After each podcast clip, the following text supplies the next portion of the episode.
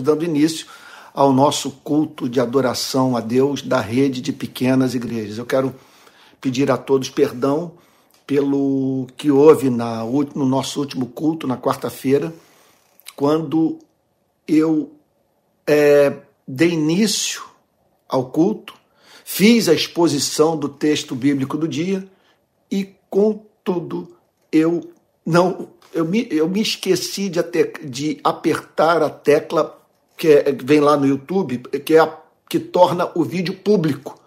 Portanto, as pessoas só puderam me ouvir depois de eu ter falado é, ao vivo, porém para ninguém. Mas agora eu, eu, eu atento para essa falha que não haverá nunca mais de se repetir, tá bom? Já pude fazer o convite àqueles que têm congregado conosco já há alguns meses. Então, a rede de pequenas igrejas, ela funciona nessa base. Nós acreditamos na reunião em pequenos grupos, em poucas pessoas juntas que se amam. É claro que isso aí não significa falta de visão evangelística. Nós queremos crescer, mas a partir de grupos pequenos, de pequenas igrejas. E então as pessoas se reúnem nas mais diferentes cidades do Brasil e o meu papel é entrar como pregador. Então, em vez de nós termos um pregador em cada grupo pequeno, eu estou fazendo esse papel de todas as igrejas, de pregador, e os irmãos ali. Tem comunhão, tem aquilo que eu não posso dar. Tem comunhão, tem oração. Podem também é, fazer um jantarzinho ou um lanchinho para é, passarem mais tempo juntos, podem fazer as suas orações e orar também pelos seus problemas e, e compartilhando com os irmãos as suas lutas, entre tantas outras atividades mais espirituais. Eu gostaria de chamá-la agora para se juntar a mim nesse momento de oração e logo após nós vamos entrar na, na meditação das Sagradas Escrituras. Vamos orar? Pai Santo, nós somos imensamente gratos a Ti por o conhecermos e por o termos como Deus amável. Tu és digno, de fato, da nossa adoração. Senhor querido, nós estamos aqui para te prestar conto espírito em verdade. Nós temos necessidade de falar sobre esse nosso encontro com Belo e exaltar aquele que mais nos ama e que tem nos tratado com tamanha misericórdia. Senhor querido, nós queremos nessa noite pedir perdão por aquilo que fazemos ou deixamos de fazer, Senhor. Que entristece o Espírito Santo, que apaga o Espírito Santo. Tua palavra fala sobre ambas as coisas. Podemos apagar o espírito, podemos entristecer o espírito. Apagamos o espírito quando duvidamos da sua ação sobrenatural quando conduzimos a igreja como se fosse uma, uma empresa do mundo corporativo. Senhor, e entristecemos o espírito quando pecamos, Senhor, quando resistimos à Sua voz, quando agimos sem amor. Nós pedimos perdão a Ti, Senhor. Pedimos perdão pelo nosso arrependimento, arrependimento sem lágrimas, sem mudança de vida, pela vaidade, pela incredulidade. Senhor, perdoa-nos, Senhor. Perdoa-nos também por não termos uma vida de oração, por não priorizarmos o conhecimento do Senhor. Senhor amado, dispõe o nosso coração para buscar a tua face. Ah, Senhor, também pedimos que o Senhor nos conceda agora a consciência do teu perdão. Estamos confessando a ti as nossas transgressões. Sabemos que não podemos enumerá-las, por isso somos levados a dizer o que o Salmo declara: Absolve-nos, Senhor, das faltas que nos são ocultas. Senhor, mas dá-nos a consciência desse perdão, porque tu sabes que não conseguimos funcionar bem com o coração sobrecarregado de culpa. Senhor, e nós sabemos que tu és Deus empenhado em nos dar a consciência dessa misericórdia. Senhor querido, nós queremos, em nome de Jesus, suplicar que nessa noite o Senhor fale conosco que o Senhor abra o nosso entendimento para a compreensão da tua palavra. Que possamos ouvir a voz de Cristo novamente, Senhor. Ó Deus, que seja uma noite de conversão, noite de mudança de rumo, noite, Senhor, em que possamos experimentar uma conversão na conversão, Senhor. Já somos seus, mas queremos aprofundar essa relação contigo. Senhor, nós não podemos passar para o momento de meditação na palavra sem agradecer ao Senhor pela, pela sua misericórdia, Senhor, que o leva a fazer por nós o que não somos capazes de fazer por nós mesmos quando estamos enfrentando a dor. Senhor querido, nós te agradecemos pelo pão, te agradecemos pelo abrigo, nós te agradecemos por termos com que nos vestir, te agradecemos pela Bíblia, pela igreja, pelo Espírito Santo, pelo teu cuidado providencial. E agora, Senhor, que tua palavra, pedimos novamente, que tua palavra vai ser aberta, que o Senhor fale conosco, que aquilo que há muito conhecemos, Senhor, ó Deus, que aquela passagem que já foi por, estudada por nós em tantas ocasiões se torne nova para a nossa vida. Senhor, torne-a bela, torne-a racional, Senhor, e faze-a transformadora em nosso coração. É o que pedimos em nome de Jesus, Senhor. Amém. Amém. Irmãos queridos, eu havia assumido dois compromissos com aqueles que estão é, vinculados em amor à rede de pequenas igrejas. Havia assumido compromisso de todo domingo de manhã, às 10 horas, fazer uma exposição lá do auditório da BI, no centro do Rio, sobre os milagres de Jesus. E é isso que eu tenho feito. A partir de Mateus, avançando por Marcos, Lucas e terminando em João, e a minha ideia é nós analisarmos e conhecermos todos os milagres de Cristo, extraindo das Sagradas Escrituras as suas implicações práticas para as nossas vidas. E hoje nós examinamos o texto de Mateus, capítulo 8, que nos fala sobre a cura de um leproso. Mas eu havia assumido o compromisso de usar as noites de domingo para nós examinarmos as metáforas e as parábolas de Jesus. E nós vamos agora para o segundo exame de uma metáfora de Cristo. No domingo passado, nós vimos o Senhor Jesus se dirigindo a Pedro e André, chamando-os para serem pescadores de homens.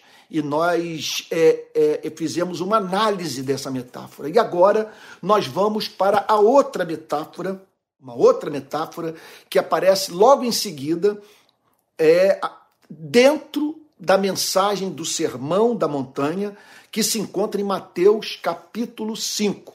Mateus capítulo 5, versículo 13. Eu vou pedir que você abra a Bíblia aí nessa passagem. Vou repetir, Mateus 5, versículo 13. Achou? Espero que você tenha achado. Então vamos lá? Vocês são o sal da terra. Ora, se o sal vier a ser insípido, como lhe restaurar o sabor? para nada mais presta senão para lançado fora, ser pisado pelos homens. Vocês são a luz do mundo. Não se pode esconder uma cidade situada no alto de um monte. Nem se acende uma lamparina para colocá-la debaixo de um cesto, mas num lugar adequado onde ilumina bem todos os que estão na casa. Assim brilhe também a luz de vocês diante dos outros para que vejam as boas obras que vocês fazem e glorifiquem o Pai de vocês que está nos céus. Ambas as metáforas, a do sal e a da luz, são apresentadas por Cristo após a apresentação, a proclamação do sermão das bem-aventuranças, ou daquele trecho do sermão da montanha que chamamos de bem-aventuranças. O Senhor havia acabado de descrever o caráter do cristão verdadeiro. E após essa descrição, o Senhor Jesus passa para a utilização dessas metáforas, repito, do sal e da luz, a fim de que a igreja pudesse compreender o, o papel que tem a desempenhar nesse planeta. Qual é a razão de ser da igreja do ponto de vista da sua missão no mundo. Então o Senhor Jesus declara: vocês são o sal da terra. Observe que ele não está apresentando um objetivo a ser seguido. Ele está pressupondo que se o homem é, e a mulher nasceram de novo, tiveram encontro com Cristo, eles são o sal da terra. Vamos tentar entender. Por que é impossível ser cristão e não ser o sal da terra? Porque a Bíblia ensina com muita clareza que nós estamos mortos nos nossos delitos e pecados, que não temos interesse pelo Criador, porque nós não vemos beleza nele. Ele não nos atrai. Também vivemos em função de nós mesmos. Por isso, passamos por cima do direito do próximo. Absolutizamos a nossa felicidade. E, em razão disso, mentimos muito e fazemos seres humanos sofrer. Para que uma pessoa creia em Cristo, para que ela chegue ao ponto de reconhecer o seu egoísmo, sua incredulidade, seu histórico de maldade, é, passando assim a ter uma percepção da sua necessidade de perdão. E em conexão a isso, da fé no Evangelho de Cristo como provisão feita por Deus para o problema do seu pecado, para o fato de que essa pessoa é, contraiu culpa moral diante de Deus. Não é que ela esteja sentindo culpa. Veja só, a Bíblia fala sobre o sentimento de culpa, mas fala sobre a culpa real, a culpa objetiva. Então, a culpa é mais do que alguma coisa que fustiga a consciência. É também, objetivamente, algo que afasta a criatura do Criador. Porque, sendo ele santo, ele não pode manter comunhão com pessoas que se recusam a viver a vida que ele designou para os seres humanos. Olha, vale a pena também dizer o seguinte: é impossível uma pessoa que não vive a vida que Deus designou, prescreveu para os seres humanos, se relacionar com Deus. Não é apenas que Deus se mantém afastado dessa pessoa, é que ela está simplesmente impossibilitada de ver beleza em Deus e ninguém se relaciona com Deus enquanto não tem como amável.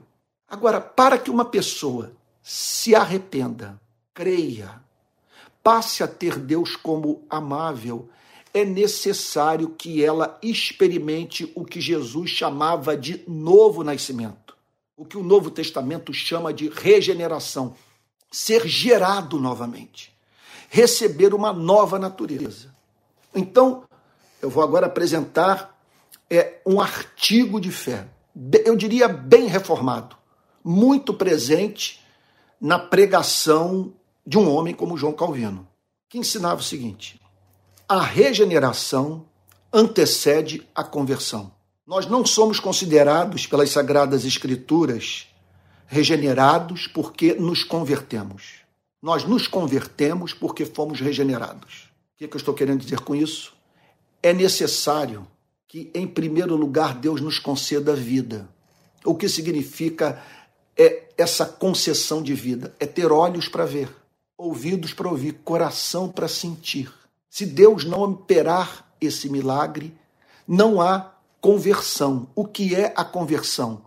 A conversão é um voltar-se para Deus em arrependimento e fé.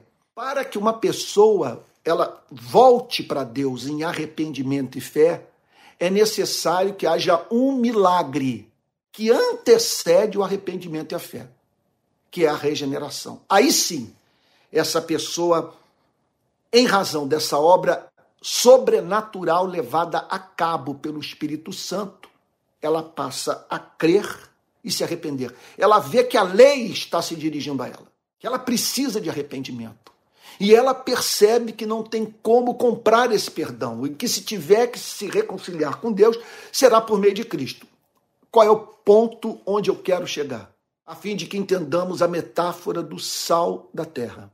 Quando uma pessoa chega é, ao ponto de declarar que Jesus Cristo é o Senhor da sua vida, quando uma pessoa é, passou pela experiência concreta de arrependimento, não é que ela sentiu uma tristeza pelo pecado praticado, em razão do fato, do erro que ela cometeu, não lhe ter sido interessante, ter trazido prejuízo para a sua vida. Ela perdeu a reputação, perdeu a família, perdeu a saúde.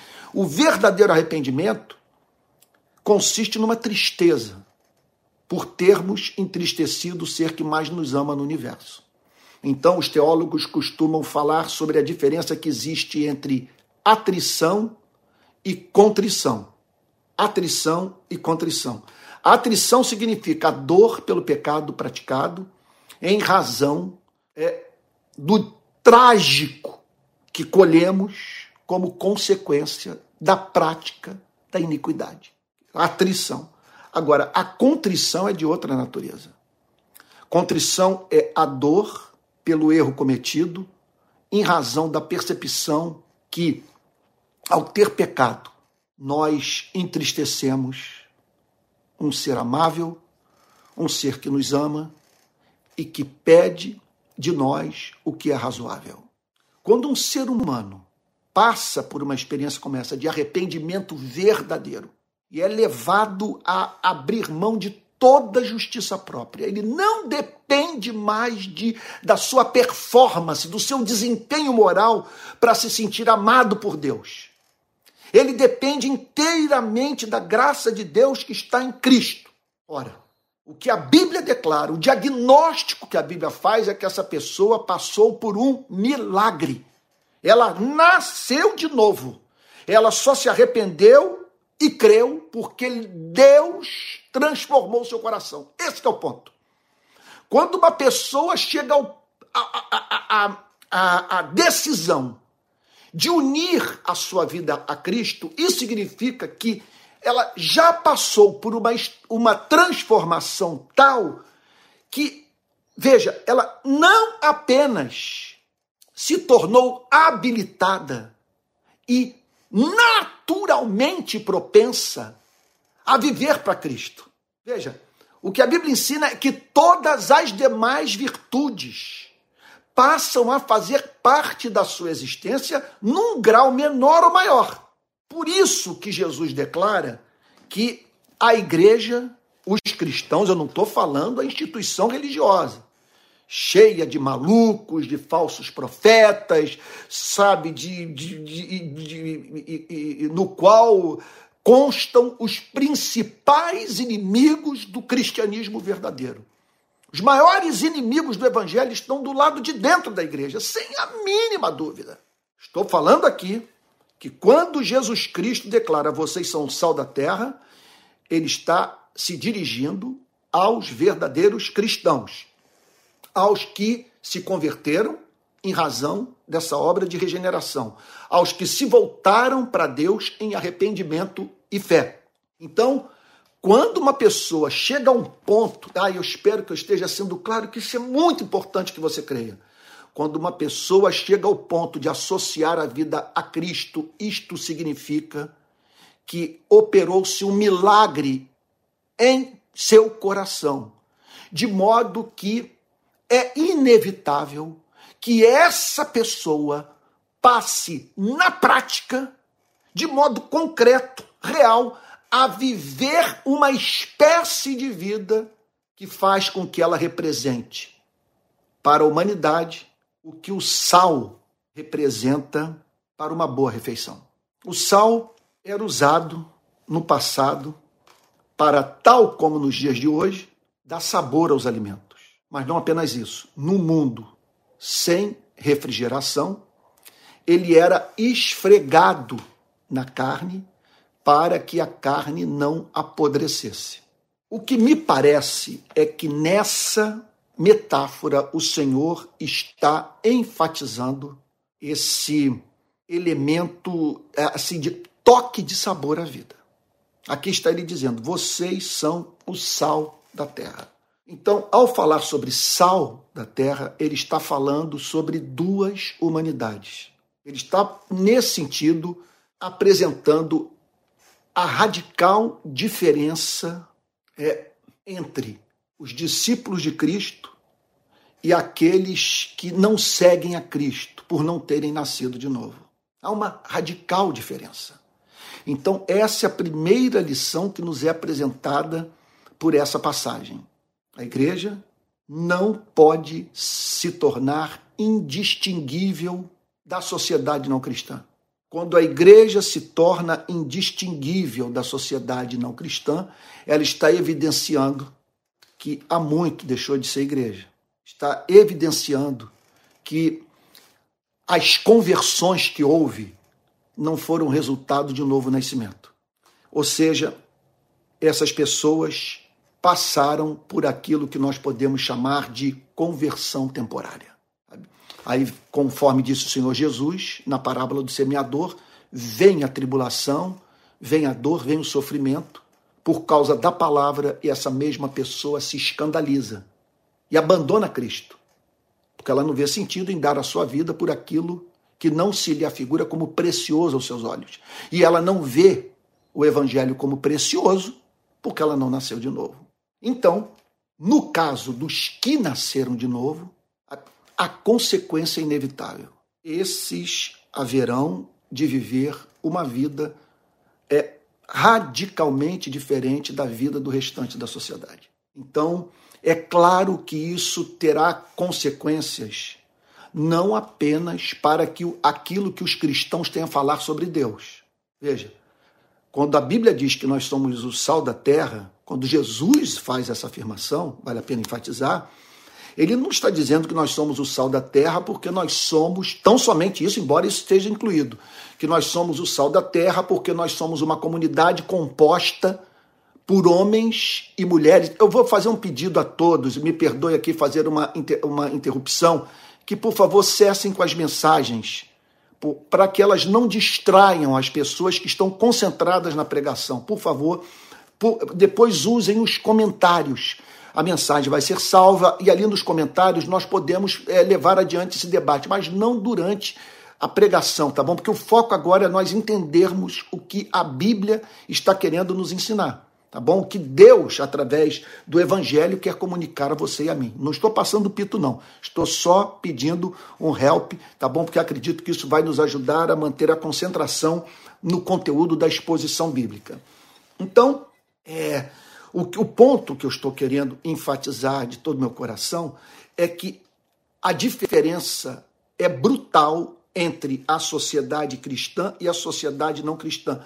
Veja, eu não advogo um ceticismo em relação aos não cristãos que nos leva a crer que nada de bom se pode esperar deles. A história o nega. São inúmeras as contribuições de pessoas que não conhecem a Cristo para a vida como um todo.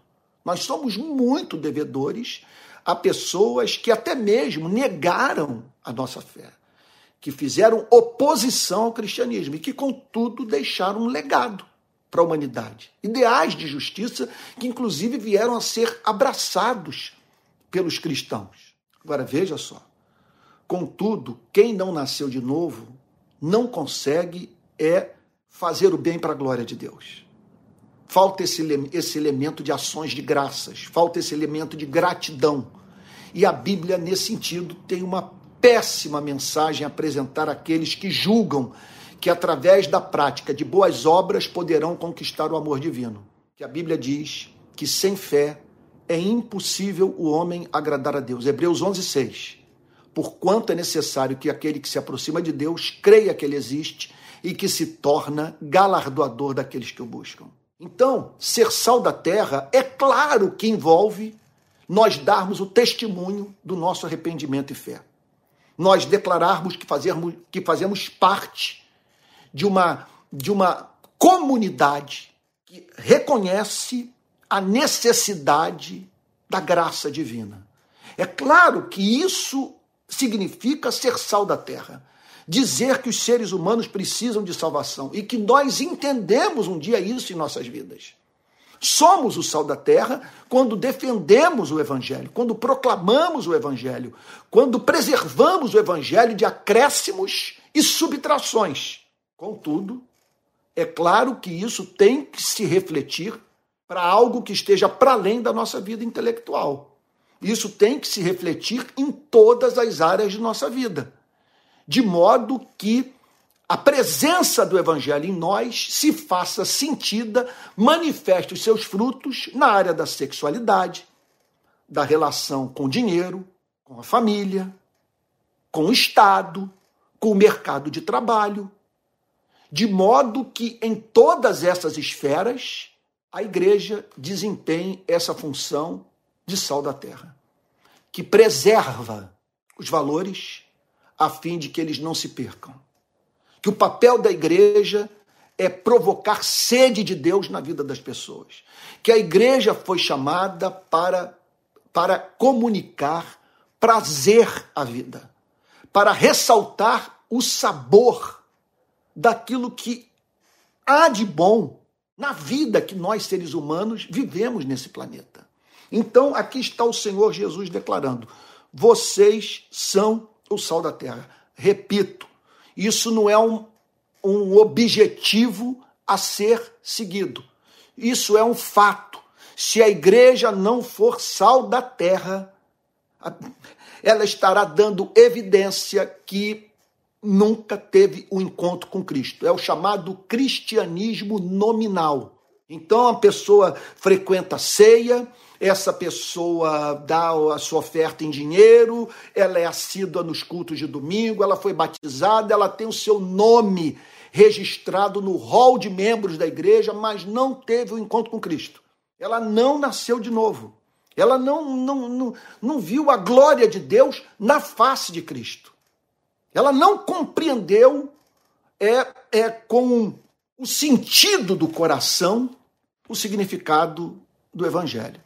Os reformadores enfatizavam muito isso. Eles diziam que a fé salvadora envolvia três coisas.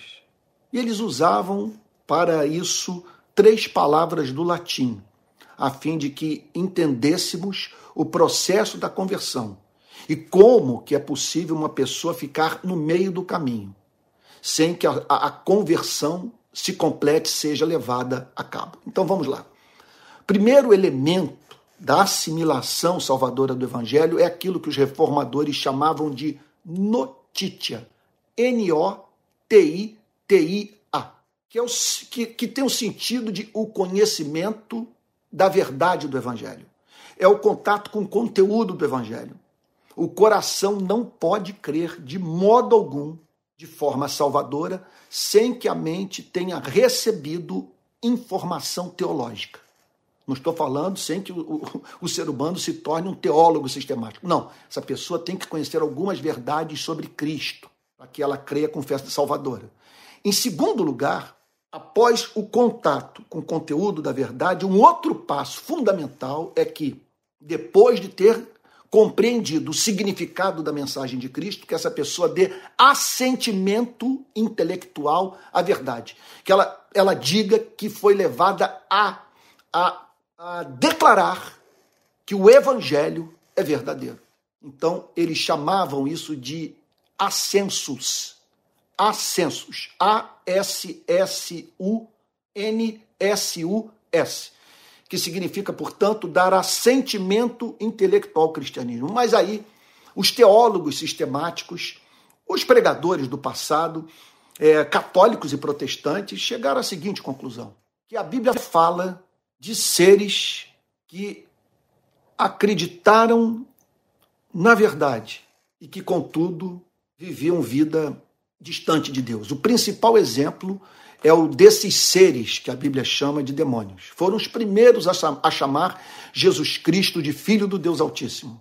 Veja, os demônios chamavam Jesus de Filho do Deus Altíssimo. Eles são encontrados no Novo Testamento mencionando textos inteiros da Bíblia e até mesmo orando. Senhor, permita-nos entrar nessa manada de porcos, foi o que os demônios é, do endemoniado de Gadara dizer, disseram para Cristo e tiveram oração à vida. Eles entraram naquela manada de porcos que depois caiu daquele penhasco, o que causou pânico na cidade, na cidade de Gadara. Então, esses teólogos foram levados a reconhecer que há no Novo Testamento aquilo que nós poderíamos chamar de fé dos demônios. É fé sem amor, fé sem arrependimento, fé sem mudança de vida, fé sem percepção da beleza de Deus. E aí então eles foram levados à última e fundamental conclusão: que a conversão só é consumada quando, depois do ser humano ter entendido com a mente a verdade, ter dado assentimento a ela, assentimento intelectual a ela, chegando ao ponto de dizer que a verdade é, é, é, é verdade verdadeira, sabe? essa pessoa, por fim, é levada a crer. Aí os reformadores usavam uma outra palavra do latim chamada fidúcia. F-I-D-U-C-I-A. Então, que significa uma confiança? Eu compreendi a mensagem, eu passei a ter a mensagem como verdadeira e eu botei a minha confiança nela. Eu passei a confiar que em Jesus Cristo há copiosa provisão de perdão para aquele que se arrependeu. Que no Evangelho Deus oferece uma memória sem registro para aquele que confessou os seus pecados. Que é impossível à luz do Evangelho, uma pessoa procurar a Deus por meio de Cristo e não receber o seu abraço e não ser tratada por Ele com misericórdia. Então, esse que é o ponto, sabe? É quando ocorre essa obra extraordinária de fé, sabe? quando é, a, a, a verdade é compreendida, é a ela é dado a sentimento intelectual. E essa mesma verdade se torna objeto de fé, de confiança, a conversão está consumada e lá na ponta surgem homens e mulheres que marcam a história desse planeta. A ponto do Senhor Jesus dizer: olha, esses são o sal da terra. Eles fazem toda a diferença. Uma radical. Por isso que eu fico preocupado. Olha, eu não quero ficar aqui com discurso moralista, não. Mas, é, mas de modo algum, tem horror a isso. Estou falando aqui para dentro. Eu não diria isso para o lado de fora. É uma pregação, vamos assim chamar, de intramuros, para quem já nasceu de novo. O que, que eu estou querendo dizer com isso? Quando nós, em nome do amor, relativizamos a ética, e eu tenho visto isso muito por parte de alguns cristãos progressistas, do ponto de vista daquilo que poderíamos chamar de ética sexual das Sagradas Escrituras. Olha, não estou, não, por favor, não me confunda com uma pessoa obcecada com esse tema. Eu não tenho a mínima esperança de um ser humano administrar a sua sexualidade para a glória de Deus sem ter nascido de novo. E não acredito também, de modo algum, que uma pessoa consiga passar por essa vida depois do encontro com Cristo sem enfrentar conflitos na sua vida sexual. Nós somos seres sexualmente quebrados. Essa é uma área difícil e para a qual o Evangelho é, provê é, perdão abundante. Agora, eu não posso, é em nome do amor, perder de vista o fato que esse nível de intimidade entre os seres humanos, quando vivenciado pelo cristão, é totalmente diferente que nós não podemos, nesse sentido, ter uma ética sexual que seja uma simples reprodução da cultura vigente. E isso vale para a nossa relação com a economia de mercado, a nossa relação com o Estado, nossa relação com o dinheiro, a nossa relação com a família. Ser sal da terra significa mostrar a nossa contribuição singular para todas as áreas, para todas essas áreas da nossa existência. Então, aqui está o Senhor Jesus declarando: vocês são o sal da terra. Ora, se o sal vier a ser insípido, se essas pessoas que saíram pelo mundo declarando que pertenciam a Cristo e que tomaram a decisão de se unir e criar uma instituição religiosa, se essas pessoas são encontradas sem comunicar esse sabor à vida dos seres humanos com os quais elas mantêm contato. Ou seja, se o sal vier, vier a se tornar insípido como lhe restaurar o sabor. Jesus então está falando aqui é, de pessoas entre nós que estão para além de toda e qualquer possibilidade de recuperação. Eu não tenho condição de, mediante uma avaliação intuitiva, dizer quem é quem. Nós não fomos habilitados pelo Espírito Santo a dizer com absoluta certeza quem vai para o céu e quem não vai. O que Jesus está dizendo é que isso aqui é um fato de toda instituição religiosa. Se o sal vier a ser insípido, como lhe restaurar o sabor? Então existe isso de pessoas que querem se apresentar como, com, como referência moral para a sociedade, como alternativa para a vida em sociedade. Quer dizer, há pessoas que, em nome de Cristo, querem dizer que, com o seu conservadorismo ou não, estão apresentando o melhor caminho a ser trilhado pela humanidade. Mas o que o, que o Senhor Jesus está dizendo é o seguinte: contudo, contudo, se essas declarações ousadas, que nunca são encontradas ou raramente são encontradas e sempre seguidas de muito arrependimento por cristãos verdadeiros, porque esses se recusam a ser triunfalistas, soberbos, arrogantes, Sabe?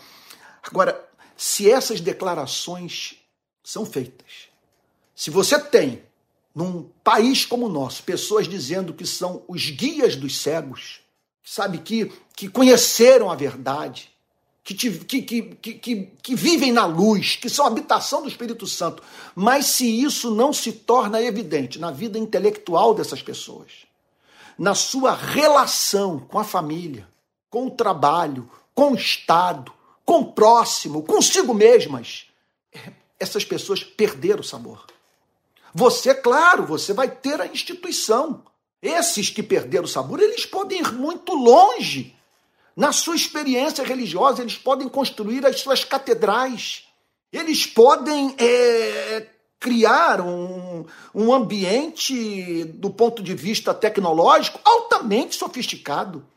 Eles podem ganhar espaço no mundo político. Eles podem adquirir emissoras de televisão, muito poder, montarem um império, uma mega church. Contudo, contudo, não estarão dando aquela sua contribuição sobre a qual o Senhor Jesus fala nesse trecho do Sermão da Montanha. Se o sal vier a ser insípido, eles não estão revelando o que distingue o cristianismo de todas as demais religiões. Olhe para o que está acontecendo hoje no nosso país. A igreja não para de crescer. Eu nunca vi em toda a história do Brasil uma eleição na qual os candidatos estivessem tão preocupados com aquilo que a igreja é, pensa.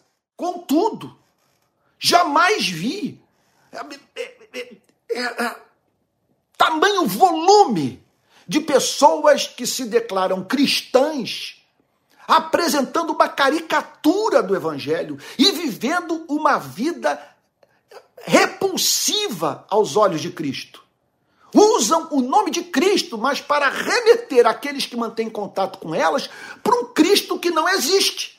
Ora, não vimos a coisa de, um, de umas duas semanas evangélicos irem para as redes sociais para dizer que o Senhor Jesus, no final da sua vida, armou a sua igreja? O que é isso?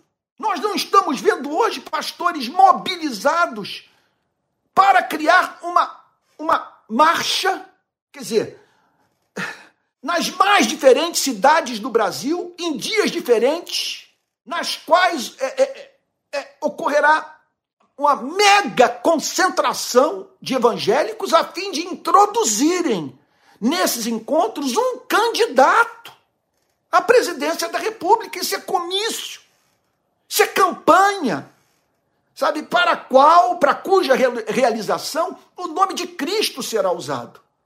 Então, o que nós estamos vendo hoje é uma igreja que perdeu o sabor. Qual é a diferença que essa igreja está fazendo hoje do ponto de vista da desigualdade social do Brasil? Qual é a nossa diferença? Qual é a nossa contribuição toda especial para O drama dos encarcerados são, oito, encarcerados são cerca de 850 mil homens e mulheres sob a custódia do Estado brasileiro. Me permita repetir o que eu tenho dito em tantas pregações, vivendo sob regime que mais parece com um regime de campo de concentração. Qual é a nossa contribuição singular para os grandes debates que estão em curso nesse presente momento da nossa história? Simplesmente inexiste. É só palavra de ordem e tudo feito com muita truculência, sem o mínimo tato. E é interessante observarmos isso, que quando você vai participar de um congresso sobre missões transculturais, sobre como levar o evangelho para povos que não conhecem a Cristo, há todo um discurso. Sabe? Quer dizer, no sentido da máxima sensibilidade é cultural ser desenvolvida a ponto do missionário cristão não praticar aquilo que escandaliza o povo que ele quer alcançar. E aqui no Brasil, uma completa desconsideração pela, pela consciência de milhões de brasileiros. Milhões de brasileiros. Olha, vamos, vamos pegar as pesquisas eleitorais, as pesquisas para a eleição a presidente da República. Um candidato está 10, 12 pontos acima do candidato dos evangélicos. Isso significa que milhões de brasileiros têm horror ao candidato dos evangélicos.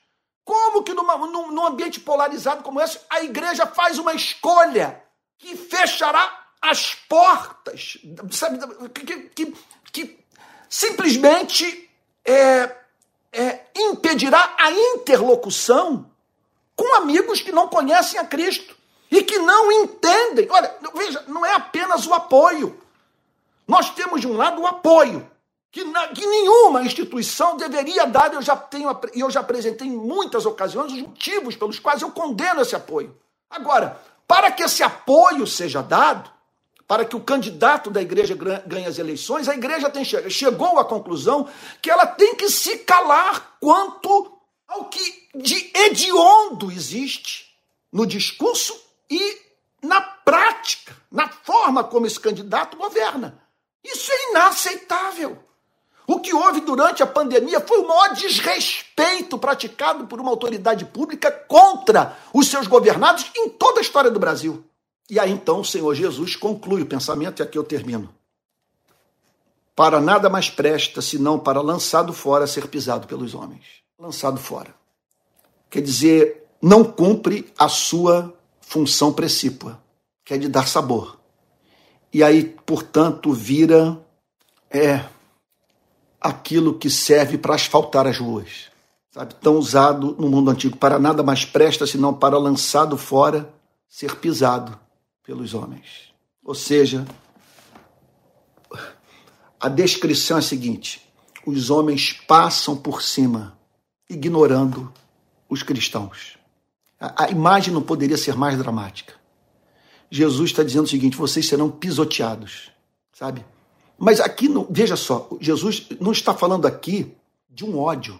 Ele não está falando aqui sobre pessoas pisando intencionalmente sobre os cristãos para massacrá-los, embora isso possa acontecer. Mas ele está falando aqui, a, a, linguagem, ela se me afigura como uma linguagem de indiferença. Vocês serão tratados com absoluta indiferença vocês perderão o respeito da sociedade. Vocês terão seus templos, suas emissoras de rádio, de televisão, sua fortuna, mas com seu exemplo não impedirão que esse planeta passe por uma terceira guerra mundial. Quer dizer, ou pelo menos não contribuirão para que tal aconteça. Quer dizer, vocês não vão mostrar ao mundo as consequências práticas da presença de Cristo na vida de um ser humano.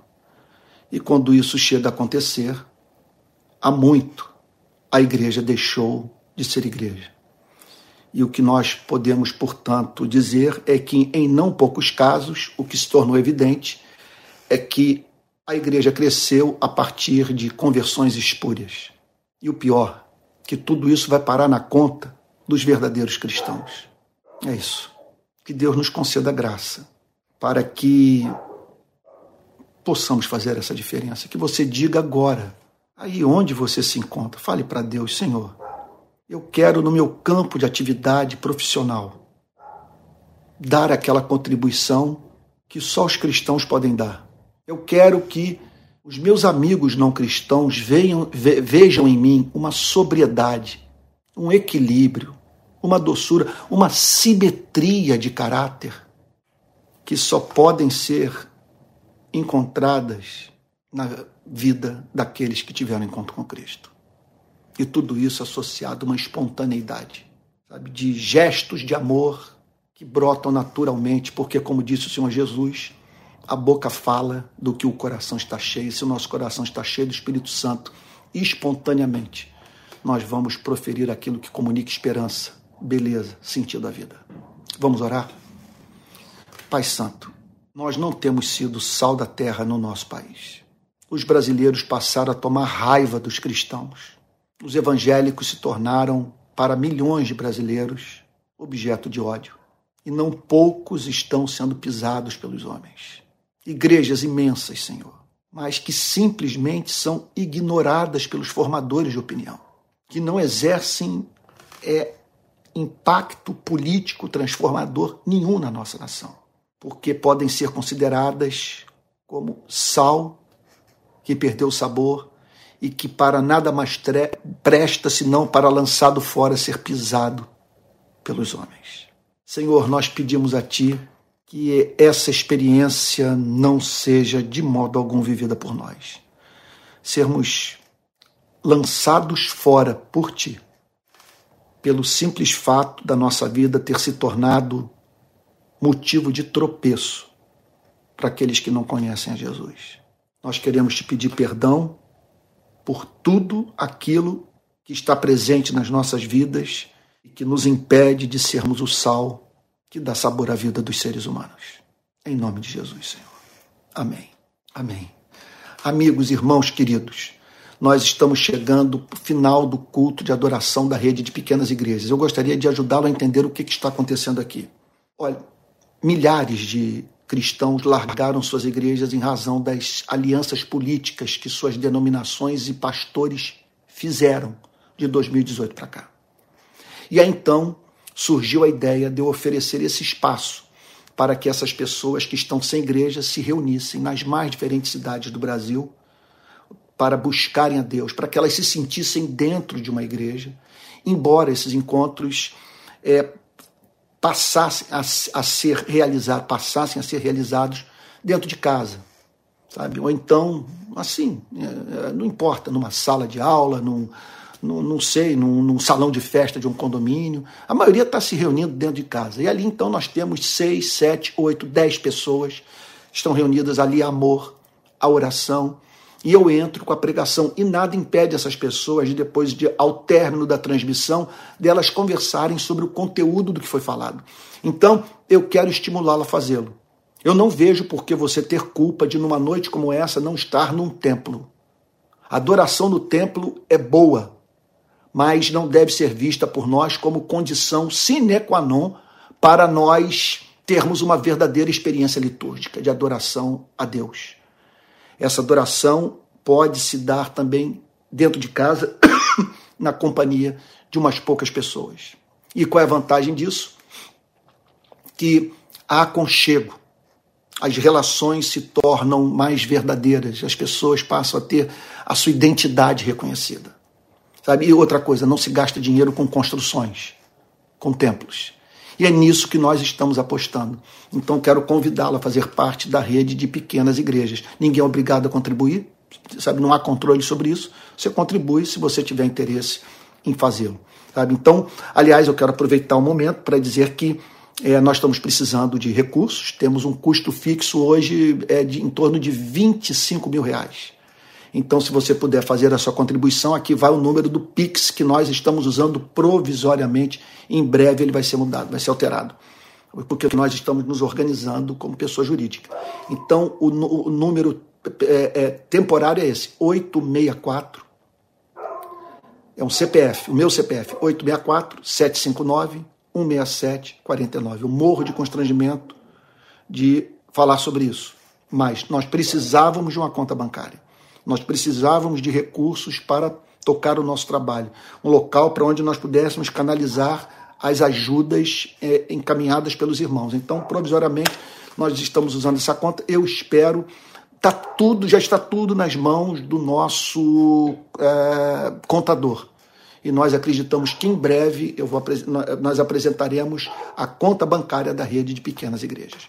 Olha, eu quero dizer também que nós nos reunimos todo domingo às 10 horas da manhã, transmissão por esse canal, então você também pode ter um encontro aí na sua cidade tal, com seus queridos, com seus amigos, tá bom? Todo domingo às 10 da manhã e domingo às 18 horas. Só que domingo às 10 da manhã a transmissão é feita do auditório da Associação Brasileira de Imprensa, no centro do Rio, na rua Araújo, Porto Alegre, 71, nono andar.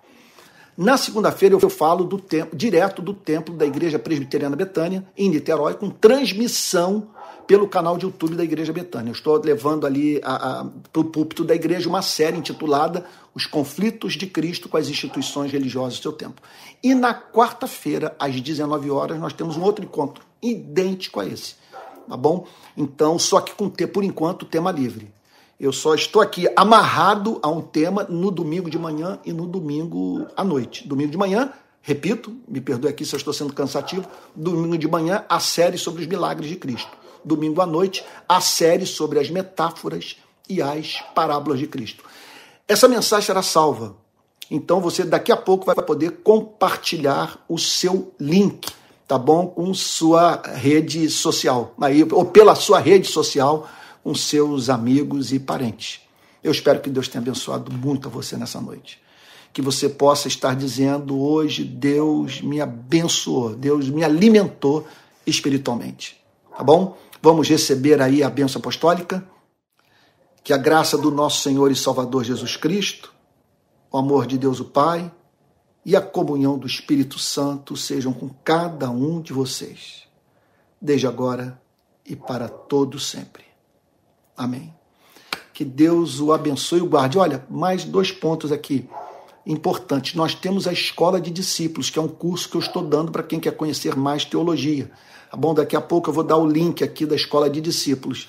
E caso você também queira é, é, se conectar a nós, eu vou pedir que os irmãos da rede de pequenas igrejas disponibilizem o nosso número de WhatsApp ou de Telegram para que as pessoas que estão ligadas a nós recebam informações regulares. Esses são os nossos principais de comunicação. Nós temos um canal, nós temos um grupo funcionando no WhatsApp, aliás, três, e um outro no Telegram, tá bom? Que Deus o abençoe. Uma boa noite. Fique com Jesus, tá bom? E até o nosso próximo culto de adoração a Deus, na quarta-feira aqui e amanhã lá no YouTube da Igreja Betânia. Fique com Jesus. Boa noite.